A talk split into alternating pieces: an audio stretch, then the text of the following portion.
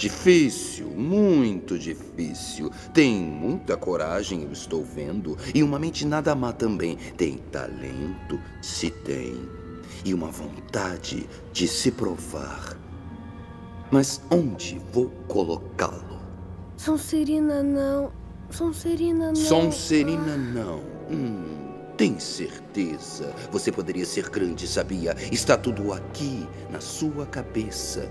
E Sonserina iria ajudá-lo a alcançar essa grandeza. Não tenha dúvida disso. Não? Por favor, por favor. Bom, se Tudo tem certeza. Sonserina, tudo menos Sonserina. Melhor que seja. Grifinória! Okay, three, two, one, let's jam.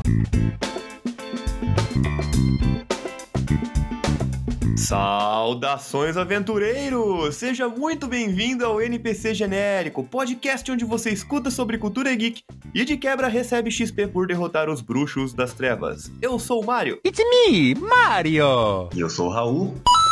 E no episódio de hoje, o NPC genérico traz uma discussão que eu tenho certeza que você já teve na sua casa, com seus familiares, com seus amigos, com a sua coruja ou com seu sapo. Sim, estou falando aqui de Harry Potter. Hoje nós vamos discutir qual é a melhor das quatro casas de Hogwarts. Só que, claro, para falar sobre isso, o NPC genérico trouxe ele, que é o melhor médico que esse Brasil já viu, só que no mundo de Hogwarts provavelmente estaria desempregado, porque lá tem até suquinho que faz crescer osso. Seja muito bem-vindo, Igor Barreira. E aí, bruxos e bruxas? Tô muito félix feliz de estar aqui com vocês hoje. Obrigado pelo convite aí, Mário. É nós que voa, bruxão. E por último, mas não menos importante, o maior especialista de mandrágora que eu conheço. Seja muito bem-vindo, André Rodrigues. E aí, gente, eu queria deixar aqui claro que Hogwarts é muito legal, mas segurança não é o forte deles, né? Também tô muito feliz de estar aqui. Muito obrigado por me chamarem. É isso aí. Mas espere um pouco, bruxo trevoso. Antes da pauta, não se esqueça de seguir o NPC Genérico nas redes sociais. É arroba NPC Genérico no Twitter e npcgenérico.podcast no Instagram.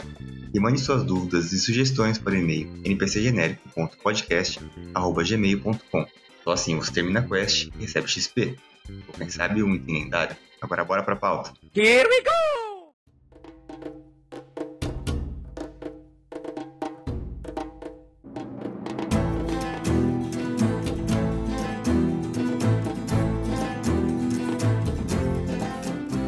Eu quero comentar um pouco sobre quais as razões que levaram as casas a serem criadas. Por que que tudo isso começou? A história de Harry Potter é muito mais antiga do que é contada nos filmes. Os livros falam sobre isso. Essas casas elas foram criadas há mais de mil anos por conta de uma repreensão, uma caçada que os bruxos daquela época na Europa sofriam, né? Eles eram torturados, eles eram mortos, eles eram machucados única e exclusivamente por conta da habilidade que eles tinham de conseguir fazer magia. E aí, com o objetivo de proteger crianças, de proteger alunos e de ensinar essas, essas pessoas, os quatro bruxos mais notáveis da época decidiram se unir e fundar uma escola. A partir do momento que Hogwarts foi criada, eles começaram então a colocar suas personalidades e selecionar os alunos que eles iam querer ensinar.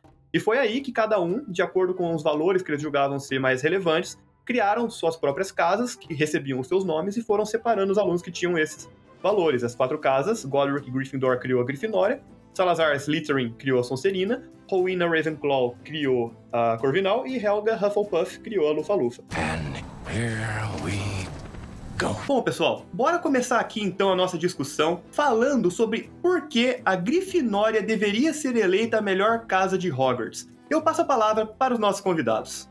Eu acho que o que ela representa na ideia de que todo mundo pode aprender mágica e tudo mais é uma coisa super legal e uma coisa que é bem presente ali na história do, do livro, né, e tal. Isso é uma coisa que fala muito a favor. Quando o Godric Gryffindor ele fundou a Grifinória, ele realmente tinha essa ideia que você comentou, que se opunha muito à ideia do Salazar Sonserina, que era permitir que a magia fosse ensinada para bruxos e também não bruxos. Então ele permitia que, por exemplo, eh, filhos de trouxas pudessem aprender magia também. Tipo Hermione. Exatamente, tipo Hermione. Entretanto, ele ainda assim não aceitava necessariamente qualquer aluno pelo seu time. Na época em que ele era um dos diretores, ele selecionava a dedo os alunos mais corajosos. né? Ele buscava essa virtude, essa característica nos alunos como sendo a principal. O, o próprio Godric Gryffindor, ele era conhecido por ser um excelente duelista, tanto por meios bruxos quanto por meios tradicionais. Ele era um excelente esgrimista também. E assim que ele faleceu, ele deixou a espada dele de herança, e é aquela espada que a gente vê aparecendo somente pros mais bravos e mais corajosos, aparece pro Harry. Que nem de esgrima. Esgrimista que eu falo é espadachim, você tá ligado, né? tá bom. Não, mas ah, em um dos livros, que é o, o livro que veio pra cá original, a capa, a espada que o Harry tem na capa do livro é de esgrima. Aí, ó, eles só adaptaram pra ficar mais bonitinho pro filme. É verdade, é verdade. Mas, Omar, eu tenho que concordar com você, velho. Essa é uma das coisas do Gryffindor que é meio contraditório, né? Da mesma forma que ele defendia que fosse ensinado magia para não só para as famílias tradicionais de bruxos e tudo mais, ele era muito seletivo com quem ele queria na casa dele, né? É meio contraditório da parte dele. É uma das críticas que eu tenho. Mas eu confesso que eu acho o Grifinória uma casa que coleciona muitos bruxos que você admira. É, velho, isso foda. Tudo bem que em partes é porque os protagonistas são da. Não, em partes não, a maior parte é porque os protagonistas são da Grifinória, que eles dão mais moral pra essa casa. Mas, tipo, mano, imagina o quão merda deve ser você ser de qualquer outra casa. Porque, tipo, você, você dá o seu suor, sua vida pra você conseguir ponto lá. Responde todas as perguntas. É, pra ir pro moleque que ele nem tem mérito nenhum. O que, que aconteceu aqui? Ele sobreviveu. O que, que ele fez pra sobreviver? Nada. A mãe dele fez por ele. Não, mas isso aí não é culpa da Grifinória, isso é culpa do, do Dumbledore. É, o Dumbledore é um diretor mais parcial da história do cinema, velho. A gente pode fazer um podcast só sobre o Dumbledore. Por Harry Potter ter tomado seu café da manhã, 50 pontos. Por ele ter feito seus exercícios da tarde. 50 pontos. Era muito isso. Eu acho, sinceramente, que todo esse sistema de casas é meio complicado. É verdade. Você vai criar uma rixa já desde o começo, assim, sabe? Imagina, por exemplo, indo um pouco pra Sonserina, na ideia de que todo bruxo do mal é da Sonserina. Aí você entra no negócio com 11 anos, aí você já vai pra Sonserina e você fica tipo, nossa, certeza que eu vou ser do mal, tá ligado? É foda. É verdade. o cara do meu quarto vai tentar me matar, certeza, porque os caras tudo é malvado. No caso da Sonserina, ele é muito complicado, velho, por conta da virtude que a casa busca, né? Assim como a Grifinória busca a coragem, busca a nobreza, a Sonserina busca a sagacidade e a ambição acima de tudo. O Salazar Sonserina, ele era um cara que prezava pela inteligência, pela sagacidade dos seus alunos, mas não aquela inteligência para ajudar, não aquela inteligência para favorecer os outros, era uma inteligência a favor de si próprio. E não é errado ter ambição, né? Não é errado você ter uma inteligência e, e querer se favorecer em determinada situação. O problema é que a- existe uma linha muito tênue em relação à ambição entre você fazer o que é certo e que você fazer o que é errado, né? A linha que separa as duas coisas é, é muito fina. Então eu acho que dentro de uma casa que estimula isso, como é a Sonserina, você se tornar um vilão, você tá a um passo disso. Você tem que perder o limite, igual o Salazar perdeu, né? É que nem coragem, cara, se for para pensar. Assim, ah, eu tenho coragem de dar uma vada quebrada, cada- uma vada quebrada nesse cara. Avada cadabra. Então, além disso, eu acho o fantasma da Grifinória legal, assim, a ideia dele, né, o Nietzsche quase sem cabeça. É, o Nick é legal. É, se a gente for olhar pra Grifinória dentro do conceito estético que a casa representa, dentro de Hogwarts, ela é muito legal. Ó, o próprio Godric Gryffindor passa a impressão de ser um super badass, né? Um, um espadachim bruxo, super corajoso, o cara que você imagina cortando cabeça de dragão na- nas histórias, assim, tipo... Ah, não, é chato, né? O dragão tá em extinção já e o cara vai matar dragão. Ah, mas na época dele podia não tá, pô. É verdade. Tá por causa dele, inclusive, né? Curiosamente, a senha da sala comunal. Cabeça de dragão. Exatamente, cabeça de dragão. Aí, ó, tudo tá fazendo sentido, tudo tá fazendo sentido. É, é verdade. A sala comunal deles é muito da hora. É, é bem confortável. É legal assim, mesmo. Sabe por quê, Raul, que é melhor? Porque é a casa do Harry Potter, cara. Não, mandaram trocar todos os estofados e reformar a sala comunal do castelo, por causa que o moleque é pra lá, tá ligado? Aí só tá lá o, o Dumbledore superfaturando com a obra, dando 50 pontos. 50 pontos. Tá tudo explicado agora. Sim, pois é. E tá ligado que o chapéu seletor ia colocar o Harry Potter na Sonserina? tipo, mostra no- na cena do filme assim, o, ele fala, ah, não, Sonserina não, Sonserina não. Ele, que seja Grifinória. Aí mostra os caras no fundo levando os sofás assim da sala comunal da, da Sonserina porque é Grifinória. Eu vejo ambição em você, Harry. Sonserina poderia te ajudar a alcançar esta grandeza. Por que não? Aí ele olha pro Dumbledore, Dumbledore tá olhando pra ele, tipo, tá fudido, chapéu, você não vai fazer isso, mano. Melhor que seja Grifinória. Vou sentar na tua cara hoje, mano. O Harry acha que foi porque ele pediu. Na verdade, é porque o, o chapéu olhou pro Dumbledore, o Dumbledore tava com cara de, tipo, Você Sonserina. tem certeza? É, Sonserina. Não vai ser Grifinória. Você tem certeza que não vai ser Grifinória. É leviosa. e não Leviosa. Ô, rapidinho, falando sobre o chapéu seletor, vocês sabem como ele foi, foi criado? Ele era do Gryffindor, não era? Ele era do Gryffindor. Quando os quatro fundaram a escola, eles escolhiam a dedo, né, os alunos que eles iam eles iam colocar nas próprias casas. E o Gryffindor ficou incomodado com o fato dele, quando eles morressem, eles não poderem escolher. Daí ele pegou o chapéu dele. Pega, pega os mais brabos e traz pra mim, ó. Os mais brabos é a Grifinória. é por isso que os protagonistas estão sempre na Grifinória. Exatamente.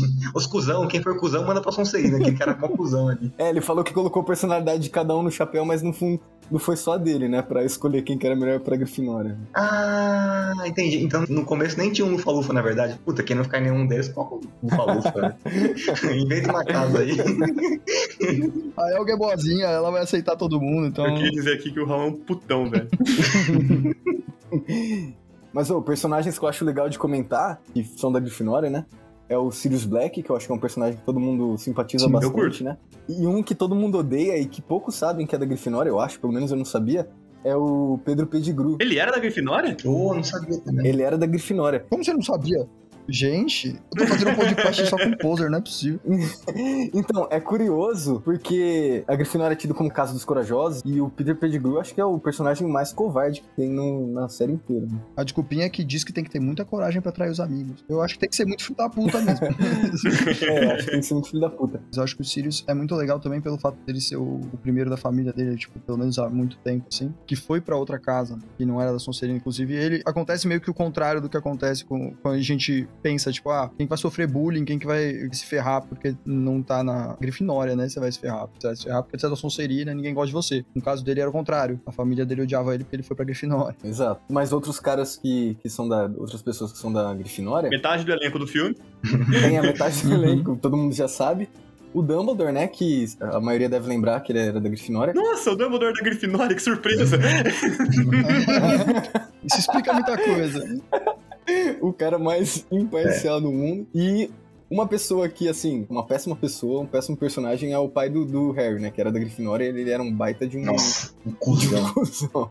ele, era, ele era um chato, né, mano? Porque você tem que ter coragem pra ser cuzão igual ele era, tá ligado? É, exato, exato. pra oprimir os outros. É, eu acho que ele, ele é um cara que, tipo, é que é muito fácil a gente falar que, que quem é cuzão e o outro é legal, né? Eu, eu concordo. Eu não vou falar, eu não vou ficar aqui defendendo o cara falando, nossa, ele é mó firmeza. Não.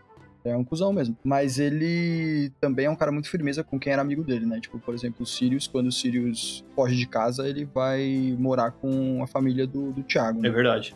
E ele sempre, tipo, protegia os amigos e cuidava dos amigos e tal. Ele é o cara que vai lá quando o Sirius faz aquela zoeira com o Snape de falar pro Snape lá ver o, o Lupin na hora que o Lupin vai se transformar e que podia dar uma puta merda e o Snape ia acabar... ia morrer, né? Porque o, o Lupin podia matar ele, depois ia dar merda pro Lupin, ia dar merda pro Snape, que ia estar morto.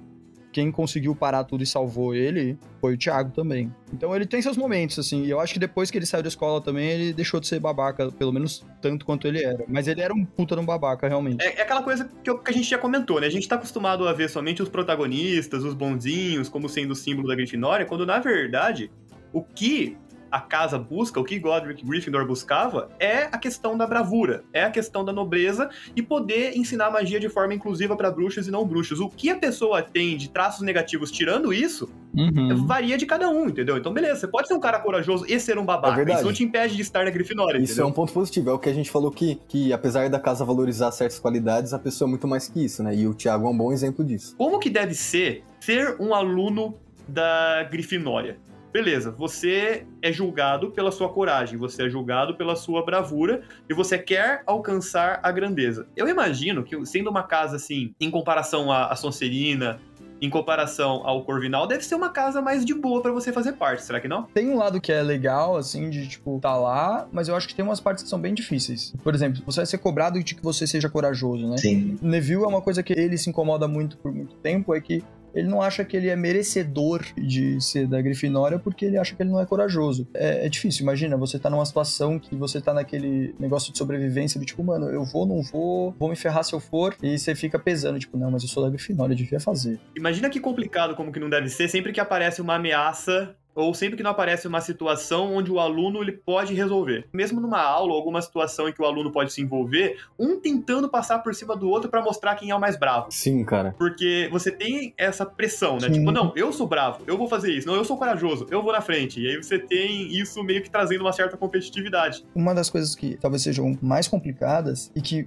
passa isso um pouco dessa competição do tipo, ah, eu sou mais bravo, ah, eu sou corajoso, não sei o quê, é que a gente, principalmente quando a gente é mais novo, a gente confunde muito coragem e tal com você ser meio pavão, assim, se mostrar e ser fodão. Sim, sim. Um jeito fácil de você mostrar que você é da Grifinória e que você é corajoso é você ficar fazendo bullying com quem é mais fraco que você. Ou se cercar de pessoas mais fracas, né? Pra você se sobressair. Sim. Então eu acho que, por exemplo, isso cria gente que nem o Thiago. Que, tipo, eu vou mostrar que, que eu sou corajoso, que eu sou superior, que eu sou fodão, pegando no pé do, do Snape, que é um cara que é um cara bom, né? Ele tem boas notas, ele é um cara muito bom, mas ele é um cara esquisito. E ele é um cara que, além de esquisito, ele é cuzão, porque ele é da Sonserina. Ele fica pensando no negócio dos puros sangue e tal. E ainda de quebra, ele é amigo da mina que eu gosto e que não, não, não liga muito pra mim. Então eu vou pegar no pé desse cuzão, entendeu? Nossa. A, a ficha caiu agora que você falou. Provavelmente os valentões da escola, Sim, o cara que faz bullying tem grande chance de ser da Grifinória, velho. com certeza. Sonserina é a galera que sofre bullying e quer matar os outros na escola. Outro problema da casa, de ser de lá também, acho que ele, pelo menos na história que a gente tem contato, né, dos sete livros e no filme, a gente acaba vendo que eles saem muito impune das coisas, sabe? Eles são inconsequentes. Você tem o diretor e a vice-diretora são ex-alunos da Grifinória. É, exato. Eu só consigo imaginar no final da, da cerimônia, no final do ano, tá a taça das casas lá, o Dumbledore olha pro cara que faz bullying por ter tido coragem de se opor ao fulaninho, 50 pontos. pra Grifinória. Exato, exato. Aí o fulaninho todo espancado, assim, todo roxo, tá ligado? Chorando no canto, 50 pontos pra Grifinória. É leviosa e não leviosa. Ó, coisas que são legais na Corvinal na minha concepção.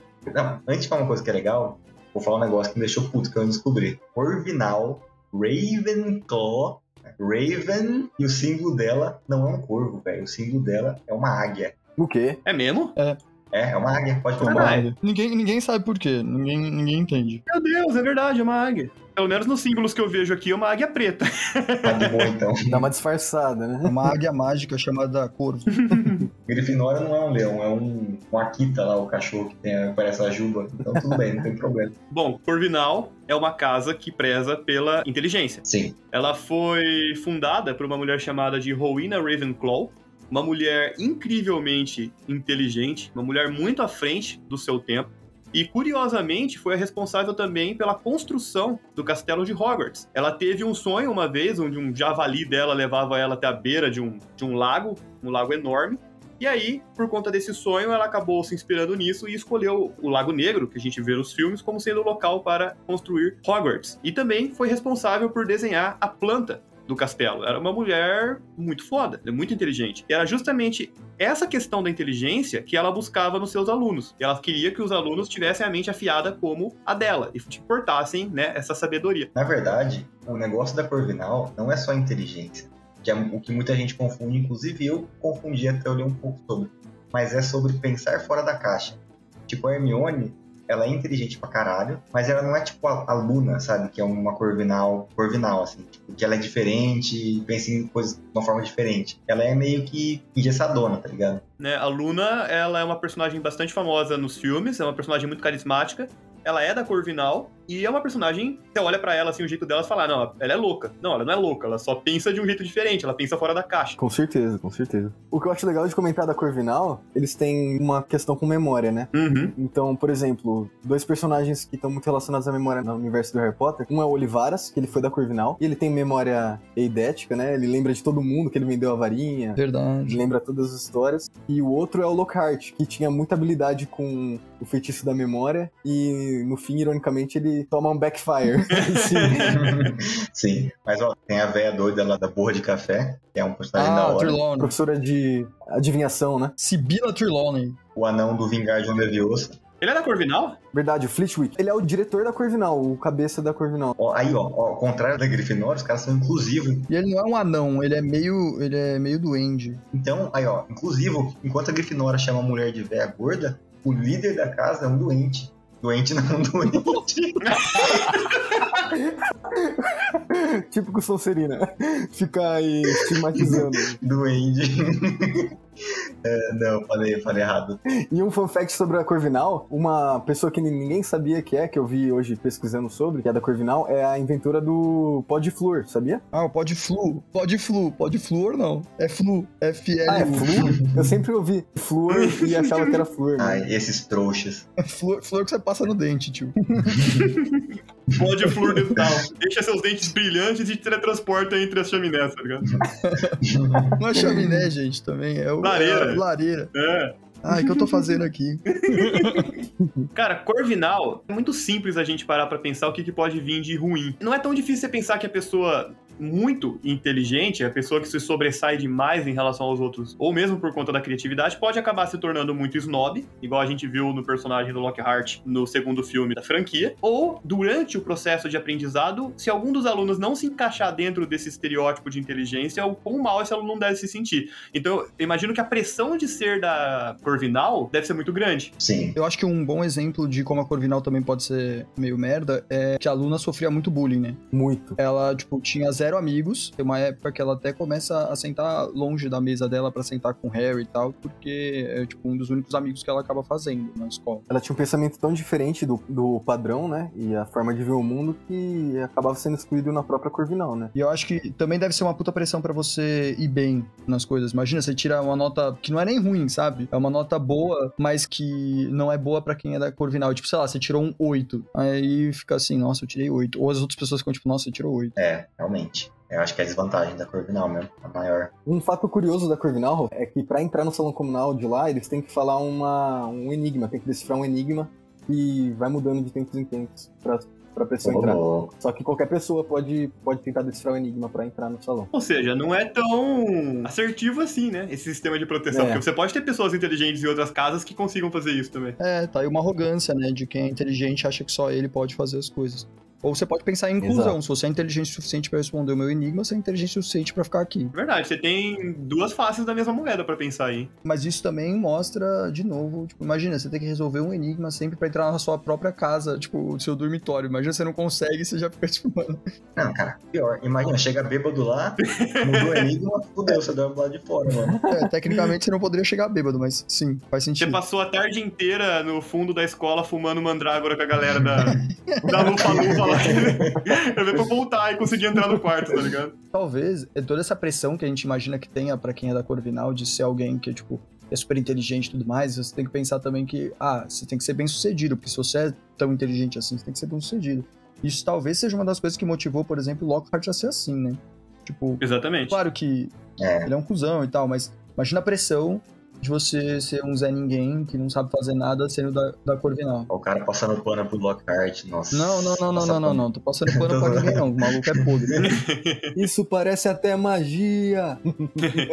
Cara, parando pra pensar aqui, colocando na balança, eu não gostaria de ser dessa casa, velho. Nem a pau. Sinceramente, Nossa, acho que eu também não, cara. o conceito parece legal, mas quando você para pra destrinchar toda essa pressão e você para pra lembrar o quanto que a Luna sofria simplesmente por ser diferente, por pensar Nossa. diferente, não parece tão legal assim, É sabe? verdade. É leviosa e não leviosa. Bom, pessoal, vamos falar um pouco agora da Sonserina, a famigerada Casa dos Vilões. Afinal de contas, como Ron Weasley já nos disse no primeiro filme, não há um bruxo mal que não tenha sido da Sonserina. Por que Sonserina é uma casa que, entre aspas, incentiva tanto a questão da vilania? Eu acho que por conta da questão da- das virtudes que a casa busca, né? E por conta do próprio criador, né? Salazar Sonserina era um bruxo inteligente, era um bruxo astuto, genial, mas em contrapartida, muito ambicioso, uma ambição que não tinha freio e, ao mesmo tempo, extremamente preconceituoso. Diferente do Godric Gryffindor, que a gente comentou mais pro começo do episódio, o Salazar, ele não aceitava que a magia fosse ensinada para sangues ruins, ou que não fossem ensinadas, no caso, para bruxos de linhagem pura. E, cara, não tem, assim, valores muito bons em que você pode incentivar com esse tipo de cabeça. Então eu acho que por gerações essa questão do preconceito, de você selecionar somente quem é puro, e a ambição sem limite foi o que levou muitos bruxos da Sonserina a irem por esse caminho das trevas. Sim. Com certeza. As características que ele, que ele cultivava de ser astuto, ser ambicioso, são até características interessantes. Mas a marca que ele deixou pelo fato de ser eugenista, por assim dizer, de querer só ai, pureza, enfim, é, marca a casa de uma forma muito negativa, né? O fato dele ter um, um basilisco também fala contra, né? Eu acho. falei pra vocês, eu vou repetir. Ele é um cuzão. É. Mas ele conseguiu fazer uma reforma gigante, tipo um porão que é quase maior que metade do castelo, sem ninguém perceber que, que existia, velho. Tipo, a, a moça da Corvinal tava fazendo uma, a plantinha do castelo aqui, o cara tava construindo um porão com um puta serpente do diabo e ninguém percebeu que tava lá. Ele deu um ponto. Em relação a isso, é- ele é um lixo como pessoa, né? Vamos combinar que como pessoa ele foi um lixo. Sim. Mas a virtude que ele preza, como o Igor falou, não é necessariamente arquétipos de um vilão. Mas a linha que separa a ambição de ser algo bom e algo ruim é uma linha muito fina. Então, se você não consegue definir um limite para sua ambição, se você é uma pessoa que passa por cima das outras para alcançar os seus objetivos, você acaba indo para um lado ruim. E vamos combinar que no mundo onde você tem atalhos que você pode seguir para conquistar essa grandeza de forma muito mais rápida, ou seja, apelando por feitiços proibidos e indo para o lado das trevas, isso acaba sendo muito convidativo para esses alunos. Eles acabam dando um termo maquiavélico no sentido ruim, né, pra Sonserina, que é de não importa os meios, você tem que chegar num fim. Sendo que não necessariamente os alunos da Sonserina vão querer é, chegar num fim de jeitos que prejudiquem outras pessoas. né? Isso é importante falar. Sim, sim. Um outro problema é que, tipo, eu não acho, por exemplo, que ambição seja um problema, ou, ou mesmo, tipo, você tem uma sagacidade e tudo mais, isso são, são coisas que são importantes até. Mas quando você junta um monte de gente que é ambiciosa num lugar que você tem o todo o próprio Salazar, que, como o Igor tinha falado, ele é um eugenista, né? Você acaba criando uma bolha de preconceito que é difícil de quebrar, né? Verdade. E aí você vai, vai perpetuando. Não falando mal da Sonserina, falando mal do fato do sistema de casas, porque seria muito mais fácil de quebrar essa, essa ideia de preconceito e tudo mais se você juntasse todo mundo, né? Com certeza, você vai retroalimentando essa ideia, né? Exato, porque se você fica lá só com a galera da Sonserina que pensa merda, que fala não, porque só os sangue puros são top, só os sangue puros são bons, você vai continuar achando que só os sangue puros são bons. Agora, se você trocasse ideia lá com os caras da Lufa-Lufa, gente boa, talvez você mudasse de ideia, entendeu? É, vocês já pararam pra pensar que, apesar dos, dos caras da Sonserina chamarem os outros de sangue ruim, eles que não são sangue bom, velho? Caralho. Nossa, essa me deixou reflexivo. É poesia, poesia mágica, cara. Reflitão. Essa eu não vi chegando, Igor, parabéns. Nem cheirou, né, mano? Nem senti o cheiro, velho. Mas enfim, em relação à Sonserina, eu acho que essa questão da vilania, lógico que tá associado à história da casa, mas os filmes alimentaram muito isso, Nossa, né? demais. Porque afinal de contas, o filme protagoniza o Harry Potter, o Rony e a Hermione, são personagens da Grifinória.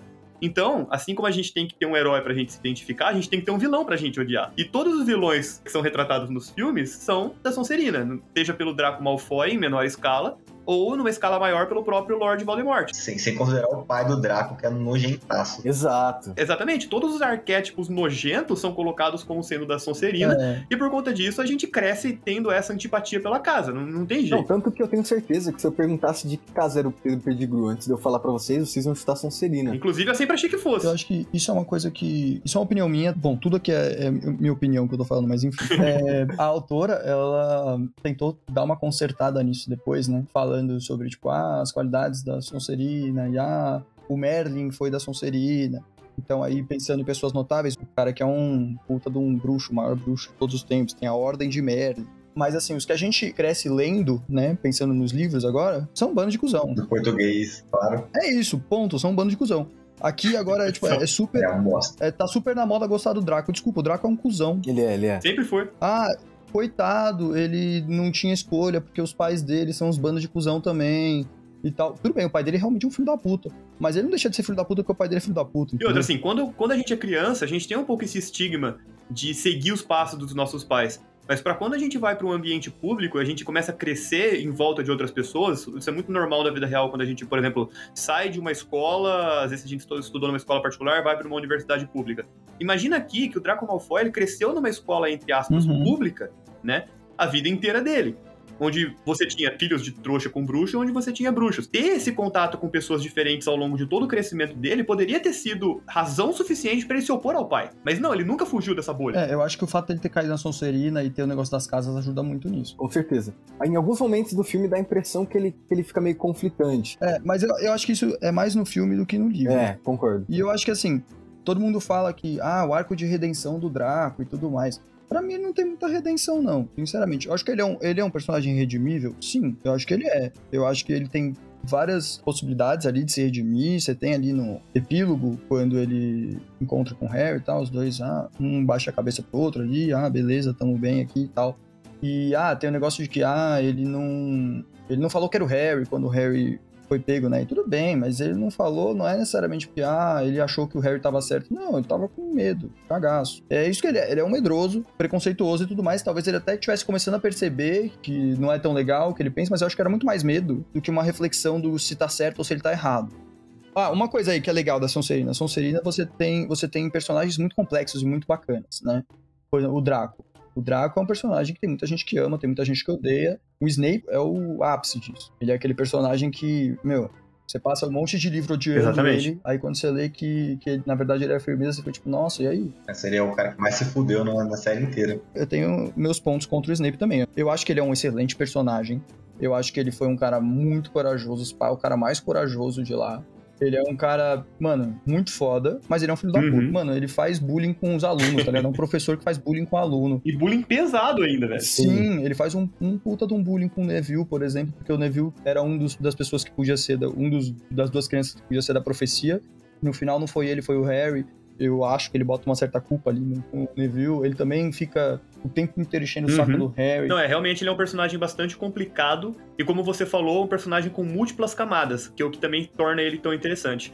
Ah, a gente fez essa reflexão em relação ao Corvinal, de como seria estudar em Corvinal. E, por um lado, seria legal porque você faria amigos inteligentes, assim como você, e se você se encaixasse aquele meio, você seria incluso e você seria, digamos assim, feliz de certa forma, mas, ao mesmo tempo, o negativamente seria a questão da pressão de, de ter sempre boas notas. Como seria essa reflexão trazida aqui pra Sonserina? Puta, o estigma de ser mal, cara, eu acho que seria uma coisa foda, sabe? As pessoas vão olhar pra você com um olhar meio torto, assim, tipo, puta, Sonserina, a chance do cara ser é alta. É, é difícil você acabar criando amizades sinceras em Sonserina, eu imagino, porque como você tem a questão da astúcia e da ambição, a inteligência trazida pro individual, por mais que você tenha, por exemplo, ali, trio de cuzões, como o Malfoy, o Crabbe e o Goyle. É. Cara, você nunca sabe, por exemplo, quando um deles vai passar a perna em você pra conseguir o que precisa. Mas sabe o que eu acho, Mário? Eu acho que nesse sentido a Sonserina deve ser mais unida do que Corvinal, por exemplo. Eu imagino que o clima de competição de Corvinal deve ser tão grande eles acabam excluindo ou gerando muito estresse um pro outro. É, Eu imagino que a Sonserina deve ficar tão excluída do resto da, de Hogwarts, das casas, e de verem eles de uma forma negativa, que entre eles eles devem ter uma união mais forte do que as outras casas, sabe? Eu concordo. Eu acho que eles são mais, sabe, sabe É o, clube dos riquinhos, assim, que é tipo os snob e tal. Eu acho que é mais uma coisa do tipo a galera que eles estão juntos por questões, muitas vezes que podem ser só individualistas mesmo. Do tipo, ah, eu vou fazer amizade com o Malfoy porque, pô, o Malfoy é uma, uma família influente. Ele vai me dar uma Nimbus 2000. Um acaba usando o outro como alavanca, né? Exato. Acho que tem muito uma coisa social ali de, de escalada social e, e tanto de se manter também, né? Um jogo de politicagem ali que deve ser muito forte lá dentro. Sim. Eu posso só comentar uma coisa antes da gente passar? De pessoas que acho que fogem um pouco das características de ser astuto, ambicioso, é o próprio Crabbe Goyle que você falou, né, Mário? Uhum. Porque eles são retratados muito como meio, meio burros, assim, meio preguiçoso, né? Sim. E é uma, uma das coisas que, que foge um pouco das características da Sonserina. sim, é. Mas entra naquilo, né? De talvez, às vezes, eles acabam valorizando em outras pessoas essas habilidades e as características. É, e às vezes eles também podem ser muito ambiciosos, né? Porque, ah, a gente é amigo do Malfoy, a gente vai se dar bem, pá. A gente tenta de outra forma. Mas coisas legais de Sonserina que acho que o Raul valoriza e que ele nem comentou ainda é o salão comunal, né? Fica do lado de uma masmorra. Nossa, eu acho muito da hora, velho. Isso é berés, com- confesso. E o fantasma, né, Raul? O fantasma é o fantasma mais legal, né, cara? É o Barão Sangrento, convenhamos. Não vou nem comparar aqui com o Dado falou. O fantasma que tá sempre bêbado, e convenhamos. Bêbado só é legal quando você tá bêbado também. Se você tá sóbrio, bêbado é um cu. Ele fica gritando do seu lado, vomitando e falando merda. 24 horas. Tá, tudo bem. Deve ser o mais legal nas festinhas. É o melhor de todos, velho. Você tá de mau humor, aparece ele lá, você tá de mau humor, ele faz uma piada, você fica felizão, melhora teu dia. Pô, deve ser muito Toma umas brejas com você. É leviosa e não leviosa. E por último, mas não menos importante, nós vamos falar agora sobre o que pra mim é a melhor casa de Hogwarts. Eu não vou esconder aqui que é a minha casa preferida, porque, velho, na boa, é a casa que não julga ninguém. É a casa que trabalha o conceito da amizade, é a casa que não liga para estereótipos. Pra mim, é a casa da representatividade e é uma das coisas que eu mais gosto nela. Tô com você nessa também, Mário. É a casa que eu mais gosto também. Vou deixar claro aqui já desde o começo, que eu também é a casa que eu mais gosto. Quando os quatro fundadores né, estavam construindo Hogwarts, estavam planejando as suas casas, a Helga Hufflepuff, fundadora da Lufa Lufa, ela foi a única que falou assim: olha, vocês estão tudo aí xeretando pra encontrar virtude, um tá querendo coragem, o outro ambição, o outro tá querendo inteligência. Eu quero ensinar, poder abraçar todo mundo como igual e não discriminar ninguém por falta de nenhum desses valores. A única coisa que eu vou trabalhar aqui vai ser amizade. E foi justamente isso que ela trabalhou e que pra mim faz essa casa ser tão especial dentro de Hogwarts. Lealdade também, além de amizade. Quando você para pra ver o filme e tudo mais, eles colocam o Lufa-Lufa num papel muito secundário, né? Não fica muito em evidência como eles discutiam esses valores e tudo mais. Às vezes a impressão que eu tive no Cálice de Fogo, eles eram meio, não sei, meio apáticos assim, mas quando você para pra ler o livro, você consegue ver um pouco mais das características deles e principalmente quando você vai pesquisar sobre, né? Você vê quanto a casa realmente se importava com esses valores, o quanto a Helga lutou pelo direito dos elfos domésticos, né? São coisas que, assim, você não fazia ideia sobre, né? O Raul, ele teve alguns problemas complicados, eu tive que enfiar ele no porão de novo porque ele tava dando muito trabalho, mas eu posso falar por ele aqui, cara, o Raul é um dos maiores fãs da Lufa Lufa. ele gosta demais da casa. A única coisa que ele critica é o fato de que a Lufa Lufa ser uma casa de figurantes, né, que é basicamente isso daí que você falou. Eu concordo se você for levar em consideração somente os filmes. Os filmes nunca deram realmente muito destaque pra Lufa Lufa, como a gente comentou no começo do episódio, o filme claramente escolheu uma casa para ser a casa do herói e uma casa para ser a casa do vilão. As outras duas casas foram muito mal trabalhadas, mas a Lufa Lufa, sem dúvida, foi a que teve menos representatividade dentro do filme em si. Só que, claro, quando você para pra ler o livro, onde a história é muito mais ampla, você consegue entender um pouco melhor o valor que essa casa tem pro universo de Harry Potter em si. Mas eu acho que, pensando nisso de casas principais, secundárias e tal, eu acho que isso tem até no livro um pouco, assim. Você vê que o foco é muito na Grifinória e na Sonserina, e é nessa dualidade, né, de Grifinória é da hora e Sonserina é a casa dos vilões. Mas, assim, eu ainda acho que as duas casas eram realmente muito deixadas de lado, né? Tanto a Lufa-Lufa quanto a Corvinal. Mas, no quarto livro, e é o exemplo que todo mundo usa, que é o Cedric, o cara da Lufa-Lufa que é o mais presente ali no livro, a gente vê um cara que, meu, e ele mostra realmente isso, é, lealdade e como as pessoas da Lufa-Lufa são gente boa, né? São legais. Com certeza. Ele é apanhador também, né? Para Lufa-Lufa.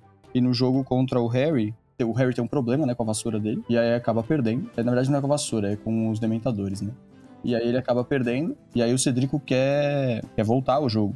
Só que não deixam. E o Cedrico é um cara que, por mais que um monte de gente fale, ah, mas ele só aparece no quarto livro. Ah, mas ele só apareceu pra representatividade da Lufa-Lufa. O importante é que, meu, da escola inteira, quer dizer, dos sétimos anos, né, no caso, mas ele foi o escolhido, né, de Hogwarts. Então isso já mostra que o cara é bom. Exatamente. Além disso, ele é um personagem muito importante, apesar de ter vivido só um ano ali com destaque, que é o quarto ano. Ele é um divisor de águas ali na vida do Harry. Sim, existem alguns personagens que eles são trazidos como um recurso de amadurecer outros personagens, né? E o Cedrico, eu acho que ele, ele foi criado com essa proposta. Ele foi criado para servir tanto como um pilar de amizade momentâneo ali pro Harry, como também para trazer a dor da perda, né? Porque até então o Harry não tinha perdido amigos em Hogwarts, ele só tinha perdido familiares. Então é mais uma perda que ele tem e é mais um aspecto que faz ele parar para refletir e amadurecer. Uhum. E assim como você falou, é algo que impulsiona É. a trama pra frente. Então, nesse sentido, a autora quis colocar alguém que fosse de Lufa-Lufa, porque eu acredito que a casa é a que mais representa a amizade dentro de Hogwarts. É, representa tanto, como o André mesmo disse, assim, é independente da pessoa ser de Lufa-Lufa ou não, né? Não é um clubismo, por assim dizer. É, ele constrói amizades com pessoas de qualquer outro lugar, de qualquer outra casa, e é o que eles, que eles prezam mesmo, né? Exatamente. Quando a gente fala da Lufa-Lufa, a gente lembra muito do Cedrico, claro. Mas no livro, existem uma série de representantes notáveis da casa que não são assim muito bem trabalhados ou citados no filme. Por exemplo, é muito comum que por conta das questões que são trabalhadas dentro da Lufa-Lufa, que os bruxos que são formados de lá, eles tenham grandes habilidades diplomáticas e políticas, porque eles aprendem a lidar com todo tipo de pessoa lá dentro. Então, muitos bruxos que saíram de Hogwarts e foram da Lufa-Lufa se tornaram ministros da magia e trouxeram grandes representações, grandes feitos para o mundo da magia em si. Um deles, se não me engano, criou o Night Bus. O modelo de transporte de bruxo Night Bus foi criado por um cara da Lufa-Lufa e se espelhou no ônibus que estava sendo feito pelos trouxas. Interessante. Legal. Isso é bem legal. O maluco que fundou a vila de Rosme... Rosmeagle? Hogsmeade. Hogsmeade. Rosmeagle? Hogsmeade. Hogsmeade. O maluco que fundou a vila de Hogsmeade, ele também era um lufano. Sim. Então, assim, existem grandes lufanos ao longo da história, eles só não são tão reconhecidos assim. É, eu vi também que a primeira ministra mulher do Ministro da Magia foi foi da Lufa-Lufa também. Um fato que é muito interessante que eu, que eu cheguei a ler é que a Lufa-Lufa é a casa que menos produziu Bruxos das Trevas, de todas as casas de Hogwarts. Interessante, né? Aí, ó, Sim, é verdade. Ele é o que menos produziu Bruxos das Trevas. Isso é ótimo. conforme a gente vai conversando, eu consigo entender por que, que o Raul gosta tanto dessa casa, sabe? É porque o Raul é um cara sensato, né? né, Raul? Fora a parte da comida, né, Mari? a Helga Hufflepuff tinha habilidades culinárias absurdas e justamente por isso que ela, ela conseguia trazer os, os elfos pra ter melhor qualidade de vida em Hogwarts, né? E ela ensinava pra eles todas as técnicas de comer e com certeza sabe que o Raul gosta muito de comer, então... Pra, ó, 50 pontos pra Lufa-Lufa aí nessa. E eles ainda têm a casa comunal perto da cozinha, né? Que lugar melhor pra você ficar do que perto da cozinha. Melhor lugar, cara. Melhor lugar. A gente comentou bastante ao longo desse episódio de valores, né, de vantagens e de desvantagens que estudar em cada uma das casas podia trazer. Em Lufa-Lufa, quais seriam esses aspectos? Eu acho que a questão da vantagem é justamente não existir a mesma pressão que existe nas outras casas. Um dos problemas, por exemplo, seria, não sei, pelo menos pela visão que a gente tem da história nos livros, né, que são contados ali por uma visão grifinóriocêntrica.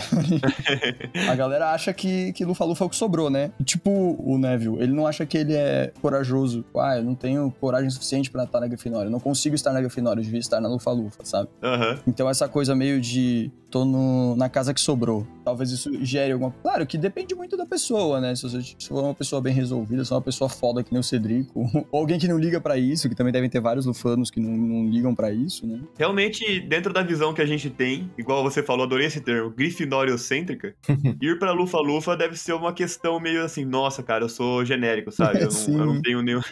Eu não tenho nenhum destaque, eu não tenho nenhuma qualidade que me, me faz sobressair e me mandaram pra Lufa-Lufa. Quando, na verdade, é justamente o contrário.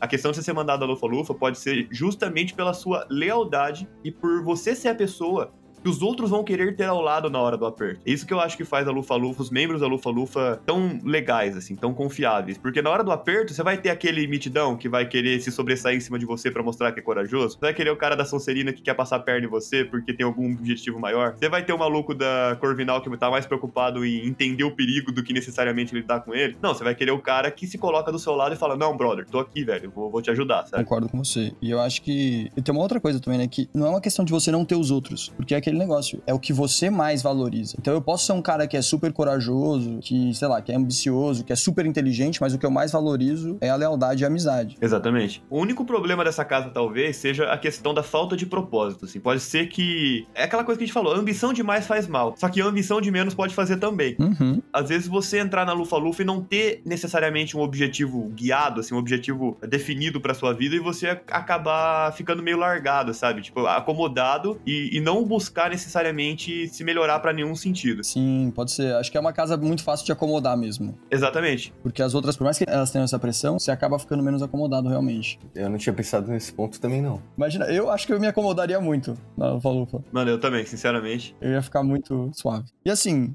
querendo ou não, Lufa-Lufa é uma casa que tem muito mais visibilidade agora por causa dos filmes do Animais Fantásticos, né? Que, sei lá, um monte de gente não gosta, beleza, um monte de gente acha que, ah, não tem nada a ver com Harry Potter, isso aí é só pra ganhar dinheiro. Indiferente do que for, a questão é que o Newt é da Lufa-Lufa, né? Verdade. E ele é um grande representante da casa também, né? Um zoólogo. Sim, ele é um magizoologista.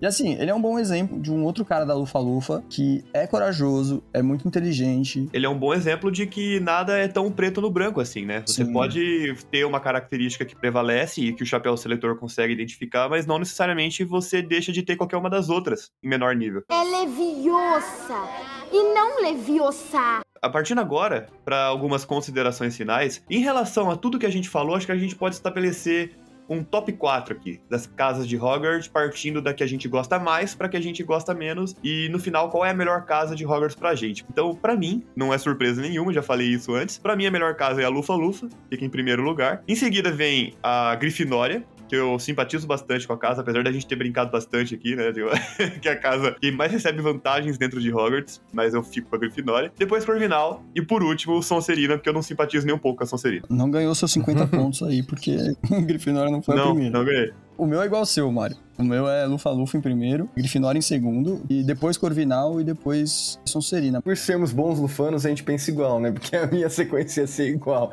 Exatamente a mesma. Eu acho que a Sonserina acaba ficando por último, justamente pelo estigma que ela tem muito, né? Os ideais em que a casa foram fundados, como isso repercute de geração a geração, que acaba fazendo você ficar um pouco bodeado, né? Talvez se não fosse isso e algumas outras características mudassem, Sonserina pudesse subir nessa colocação, né? Mas eu também fico com Lufa-Lufa, Grifinória, Corvinal e Sonserina. Olha só, e eu com certeza o Raul também prefere a Lufa-Lufa, né? Ele falou pra mim que era Lufa-Lufa, Lufa-Lufa, Lufa-Lufa e Lufa-Lufa, os quatro dele, Mário. Sim, ele mandou uma mensagem no nosso grupo agora falando exatamente isso. Falou, se vocês forem fazer o ranking, bota a Lufa-Lufa nos quatro pra mim, por favor. Exatamente, viu? Não tem como negar. Então, de acordo com o nosso podcast, que é sinônimo de praticamente nada, porque somos apenas quatro pessoas, então vamos votar aqui a Lufa-Lufa como melhor casa de Hogwarts, fechado? Fechado. Ah, e o Raul falou que o fantasma que ele mais gosta é o da Lufa-Lufa também. Eu, eu sempre soube, cara, eu sempre soube. É uma pena que ele não pôde gravar essa parte, mas eu sempre soube. Sim, é que é, é óbvio ah, o que ele gosta, né? Assim, a opinião dele a gente já sabia, então. E o NPC genérico também quer saber qual é a sua casa preferida. Mande um e-mail pra gente, o e-mail tá linkado aqui na descrição, ou pode mandar por direct lá no Instagram também, que eu respondo todo mundo, beleza? Pessoal, o NPC genérico vai ficando por aqui. Muito obrigado por ter ficado com a gente até o final. Se você gostou desse episódio, compartilhe nas suas redes sociais, porque isso ajuda demais a nossa divulgação. E siga-nos lá no Instagram, siga-nos lá no Twitter. Nossas redes sociais estão linkadas aqui na descrição desse episódio. Valeu, pessoal, um abraço e até a próxima. Valeu, galera. Valeu, gente.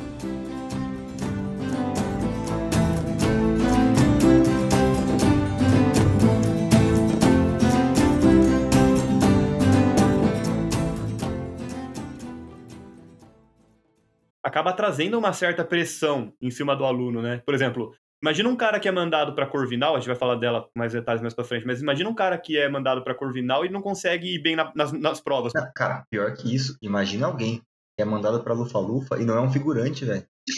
Ah, vai tomar no cu. Babaca.